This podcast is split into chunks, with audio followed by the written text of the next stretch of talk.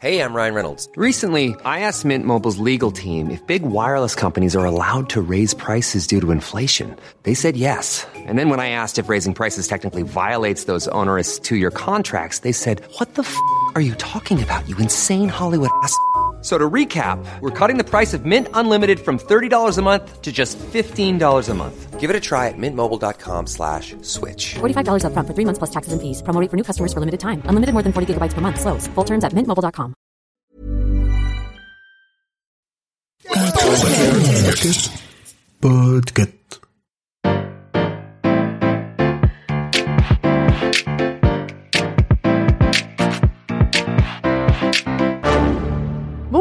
avez choisi la réponse D, mais d'abord écoutez la question.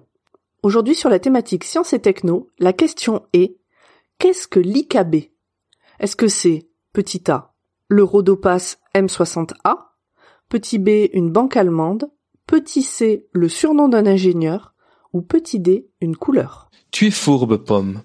Je pense que les quatre propositions sont vraies. L'IKB, c'est le petit nom de la Industrie Credit Bank AG, fondée en 1945 à Düsseldorf. Mais ça n'a pas de rapport avec la choucroute parce qu'il n'y a pas encore de catégorie finance dans la réponse D, ce qui n'empêche pas les auditoristes de participer au Patreon de Podcut. C'est aussi le surnom de Isambard Kingdom Brunel, un ingénieur de la première moitié du XIXe siècle qui a révolutionné les transports publics et l'ingénierie moderne. Mais si tu voulais que je te parle de lui, tu aurais demandé qui est IKB et pas ce que c'est. Il ne reste donc que la réponse A et la réponse D. Et les deux sont justes. L'IKB et le road pass M600A sont la même chose. Une couleur. Enfin, pas vraiment du point de vue du droit. Il est impossible de déposer une couleur. Les couleurs sont à tout le monde. Néanmoins, un artiste français, Yves Klein, a décidé de déposer une nuance particulière de bleu entre 1956 et 1957. Enfin, c'est pas exactement ça, mais on va y revenir. Avant de parler de l'IKB, on va revenir rapidement sur l'histoire de Klein et de sa conception de l'art. Yves Klein, c'est pas un artiste issu des beaux-arts. hein. Sa première passion, c'est pas l'art, c'est le judo. D'ailleurs, il ouvre en 1954 une école de judo pendant un an. Dès 1955, il trouve sa voie en matière d'art, son truc. Ce sera la couleur. Seulement la couleur. Depuis 1950, il a commencé à peindre des petits monochromes. Il peint avec un rouleau, avec un couteau ou avec ses mains. Il commence par publier un livre d'artiste qui s'intitule sobrement Yves Peinture. Dans ce livre, il se moque d'un catalogue d'exposition. Vous savez, les trucs avec des textes un peu chiants qui sont là pour faire joli sur les tables basses. On y trouve une série d'intenses monochromes qui évoquent des villes où il a vécu. Et pour le texte, il ne s'embête pas.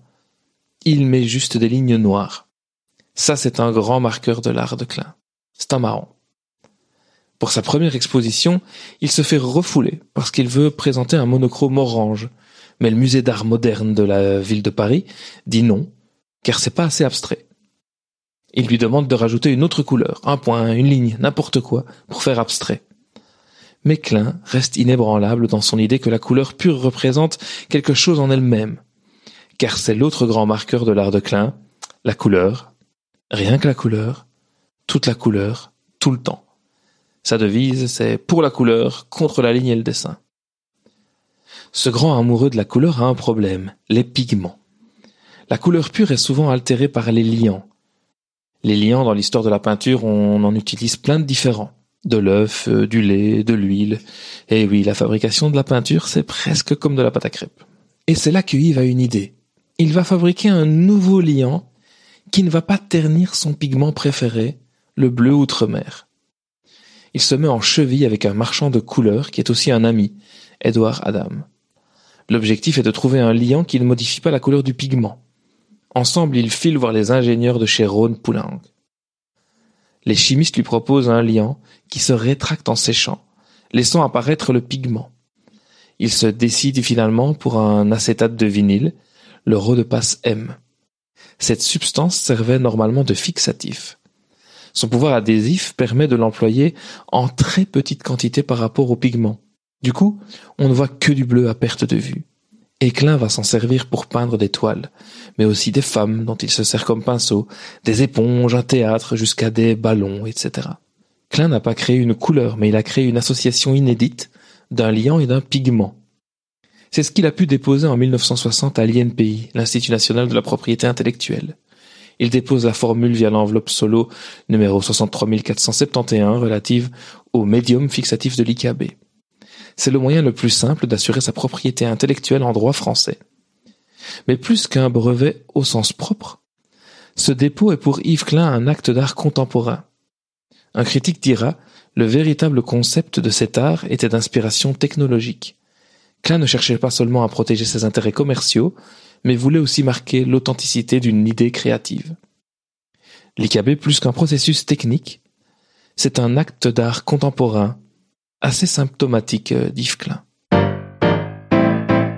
Bravo, c'était la bonne réponse. Pour aller plus loin sur ce sujet, retrouvez les sources en description. La réponse D est un podcast du label Podcut. Vous pouvez nous soutenir via Patreon ou échanger directement avec les membres du label sur Discord. Toutes les informations sont à retrouver dans les détails de l'épisode. À demain pour une nouvelle question sur la thématique littérature.